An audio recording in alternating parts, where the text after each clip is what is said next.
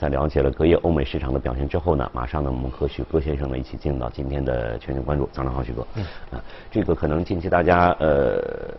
更关注的是这个美国的相关的一些一些数据。像在昨天节目当中呢，我们也就一些数据呢做了一个解读和分析。今天呢，我们可能再从另外的一些角度，就这个相关的数据，包括近期整个大宗商品市场。包括美联储有可能会继续的相关的一些数据公布之后的一些举措，请许哥呢给我们做一下解读分析。怎么来看在上周五他公布的这一系列的数据？嗯，呃，其实我们最近看到美股市场有点动荡，嗯，呃，基本上三天涨，然后三天跌，这个跟过去的十几年的情况是不一样的。嗯，以前我们看到美股是我们叫做动物精神，它一直是在往上走，而且不断的在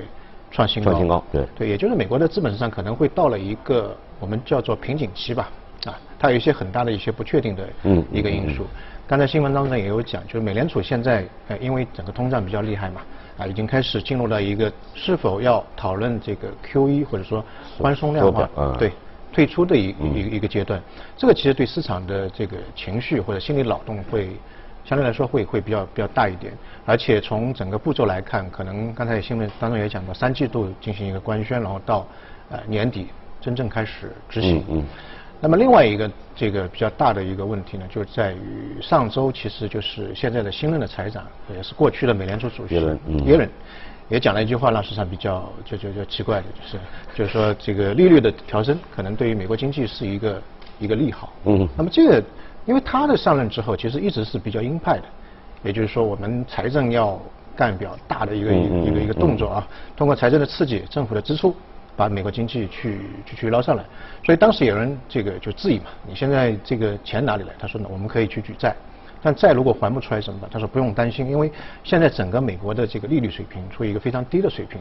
那如果说利利率非常低的话，我的还债，我的利息的支出成本对成本很低啊，我基本上可以可以不用还利率。如果是零零利率的话，那我通过把经济捞上来，然后企业的这个利润往上走啊，通过税收我慢慢的还本金嘛。对吧？这个逻辑是是比较比较正常的。但如果说现在把利率往上提的话，那它的整个债务的泡沫又是成本，成本又高了，是不是会会会有一个泡沫破灭的一个担心？所以这一块就是市场比较担心的。啊，我们可以看到美股其实波动相对来说，呃，最近一一段时间来讲会比较比较大一点。嗯。那么另外一个呢，就是说美国现在的整个全包括全球的通胀，其实现在已经慢慢起来了，因为啊，整个疫苗的这个介入之后。啊，随着更多的人回到工作岗位之后，整个通胀的压力其其实是比较大的。嗯。那么上周五的话，其实是那个数据是比较重要的，非农嘛，美国的三大数据，第一个 GDP，啊，那整个经济好不好就直接看这个数据就可以。第二个是非农，因为它的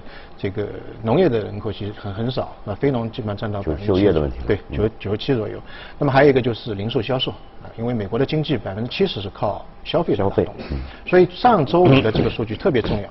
很多人就看这个数据好不好。如果说这个数据好的话，可能它退出的这个步骤对啊会更加紧锣密鼓或者比较现现实一点。这个数据出来之后呢，我们可以看到，其实市市场是有脑洞的，就是说大家就觉得这个数据可能没有预期那么的好。嗯。啊，市场的预期是六十七点五万人的新增的这个非农就业，结果出来是五十五点九万人，就比预期稍微低了那么一点点。呃，但是我个人认为这个数据要看的话呢，要分两部分看。你看它的主要增长在哪个地方？其实我们看到非农的增长，它一块呢在于制造业，制造业的增长，制造业的增长主要是汽车和耐用品这一块增长，说明它的这个人员复工啊，就回回到工厂进行复工的状态状况，嗯，相对来讲是比较好的。这这两个领域当中，相对对这两个领域相对来说会比较好一点点，呃，增加大概总共加起来是五万人左右。那么还有一块呢，就是它的服务业。啊，服务业，服务业，比如说餐饮啊，那个旅游啊，这个这个景点的这个工作人员，比较好的一个点，应该是这一块大概总共增加了五十万人左右，啊，所以这两块加起来基本上是呃上一个月的整个非农的一个增长的一个一个一个基本基本状况。所以通过这两个数据，我个人认为其实就是疫苗对于美国经济的推动作用，其实现在已经进入到一个实质性的一个嗯呃变化当中。现在美国的每一天接种疫苗的人数大概是两百万左右。两百万左右，呃，最高峰的是三百五十万每一天。那现在因为越打人越少，你不可能再打第二第二次，所以说它的这个人接种疫苗的人数会少一点。现在全美的接种疫苗人数大概占到总人口的百分之五十左右。它的也是目标也一点六。对对。如果到七十以上，就全民免疫了，这个就是经济可以完全的恢复了。所以这个进程相对来讲是会比较快一点。我们刚才看到德国数据大概只有百分之二十左右啊，所以这个呃相对来说对经济的推动作用会比较明显明显一点点。所以随着这个疫苗打入进去之后，我们可以看到呃整个美国的经济的复苏，源能源的这个。呃，到港包括它的整个服务业的一个一个一个兴起是相对来说会比较明显一点，所以这呢也会带动了我们看到对于能源的一个需求。最近一段时间，特别从年初到现在，美国的就全球的能源市场价格出现了一个非常快速的一个上涨。石油啊，原油，原油对，原油呃，特别是布伦特原油现在大概在七十七十一美金一桶啊，年初到现在大概涨了百分之四十左右，包括美国原油也是涨得比较快一点。那么，呃，市场有一种观点，就是可能到七十以后，啊，原油市场可能会有一个下跌，因为包括印度，其实现在的整个疫情还是比较严重，对对，可能是一个虚假的繁荣。嗯。但我个人认为，可能未来一段时间当中，原油的价格还是会出现，呃，一个往上走的一个趋势，因为很多因素去看，啊，比如说供求方面的一个矛盾，未来还是会比较紧张。嗯。现在欧佩克的生产是每天大概是两百万桶新增。但到了七月份以后，全球的这个需求会出现一个暴涨，啊，那么呃，据市场预计的话，到了七月份以后，到进入下半年的话，全球的能源的需求会多增加六百万。你说到需求，我马上想到了这个前段时间出现的这个芯片荒，跟疫情可能有，我不知道能不能做做一个对比啊，就是它也也是出现了一个这样芯片的，也是有供需这方面产生的一个一个一个问题的这样一个出现，没有办法及时的应对，在这个疫情。出现这个比较好转的情况之下，突然出现的这样一个情况，这个可能也也许有可能吧，就是对说。芯片化呢是反过来，嗯，因为它是生产芯片的工作人员，不行，它一个群体的聚集性，所以它的供给就就供给少了，对对吧？那么石油方面呢，其实是需求方面呃出现了一个比较快速，但是这个结果有极有可能，结果其实是一样的，也就是供需之间的矛盾会呃越来越紧张。大家可以看到，如果说你复工，工厂开工之后，那你首先得用油啊。对吧？用油的话你要去买。另外一个对未来的一个通胀的预期，现在大家都觉得可能未来通胀会比较厉害一点点。嗯。那我到下个月买的话可能会更贵，那我现在多多买一点，它会有一个囤积的一个一个一个一个心理。那另外一个很多人就是因为打了针之后要出去玩。所以机票也好，这个马上马上到了这个这个夏季的一个旅游高峰，我们可以看到，包括我们此前也报道过，像欧洲的很多国家都在为这个旅游业的复苏都在做着准备，这个都是。所以这个矛盾，我个人认为可能到七月份，特别进入暑期之后，会比较比较比较大一点。还有一个呢，就是我们看到全球的一个原油的库存，啊，库存，库存的话，我们在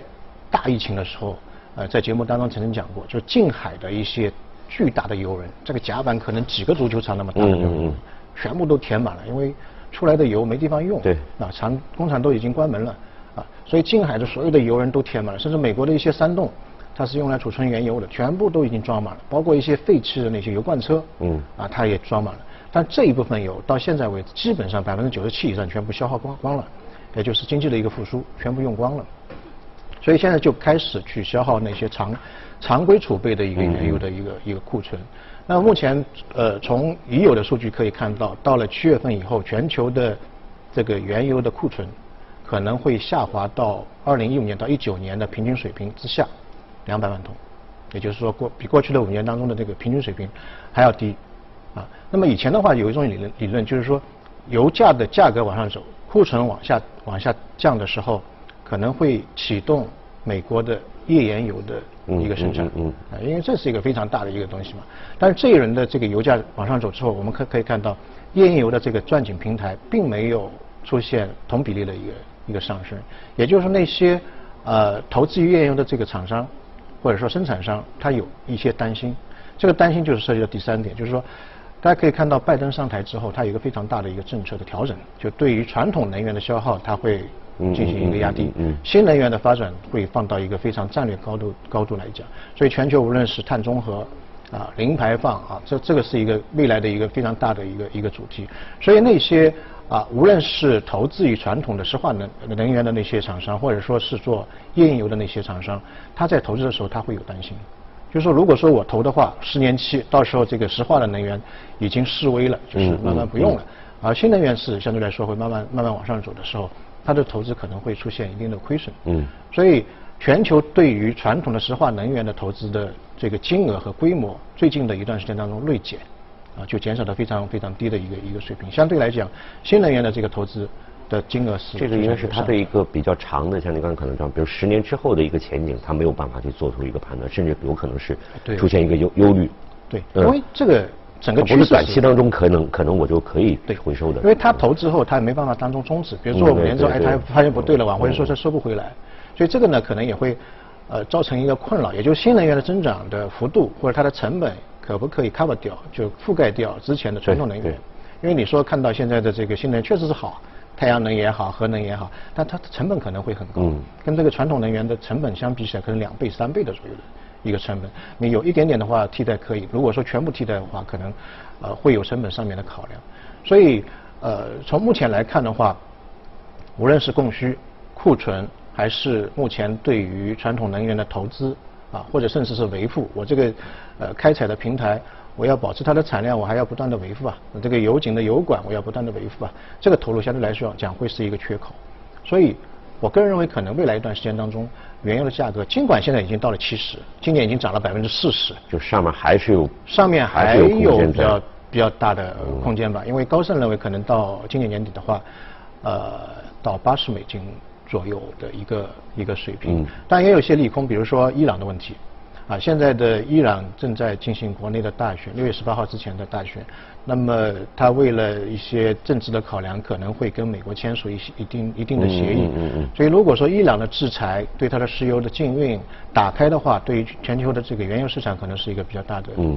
啊。那如果说像刚才这个一个预测在八十美元每桶的话，对于整个的美国的市场或整个的这样一个通胀率。大家去去怎么做做一个一个预预判在这里？呃，对于通胀当然是有加剧了，因为原油是一个很简单的对，叫做黑金嘛，工业的血液嘛，啊，这个肯定是会是有一个推动。但我个人认为，其实推动的作用可能并不会特别大，因为原油的价格在历史上，比如次贷危机之前最高是一百七一百三十七美金，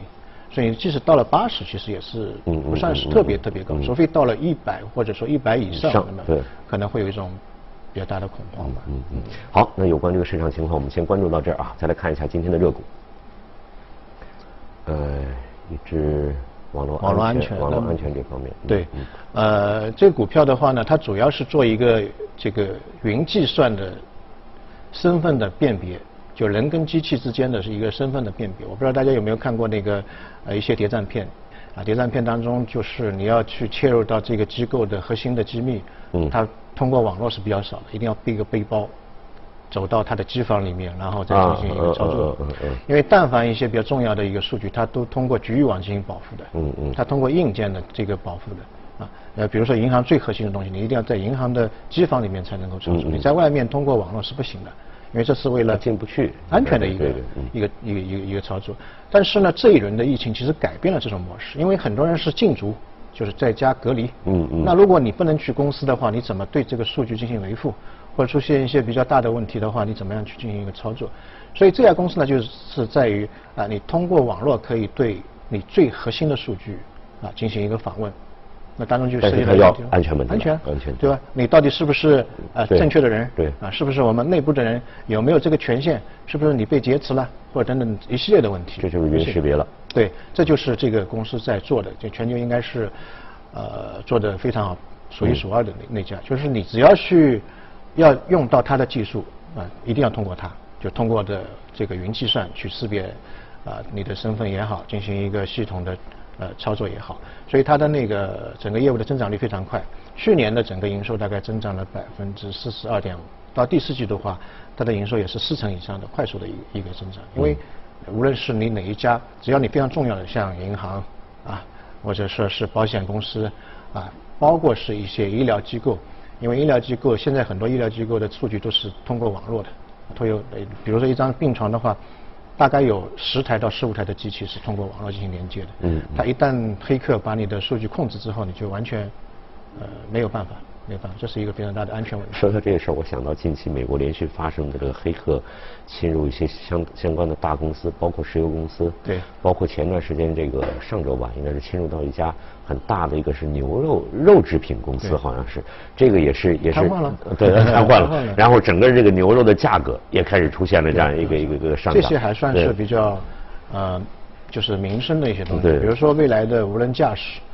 啊，它侵入到你的驾驶系统，嗯嗯，那你的车祸的结果就是会造成非常大的恶劣的影响。所以这一方面，我个人认为是一个刚性的需求，特别是非常重要的一些机构，银行、金融机构、安全系统等等，这个方面是非常重要的。嗯嗯，你在国内有相关的这样一个一些一些相关的领域？呃，国内的话就是在技术上面，呃，当然也有，但是它技术方面跟国外的差异度有差距，嗯，还是有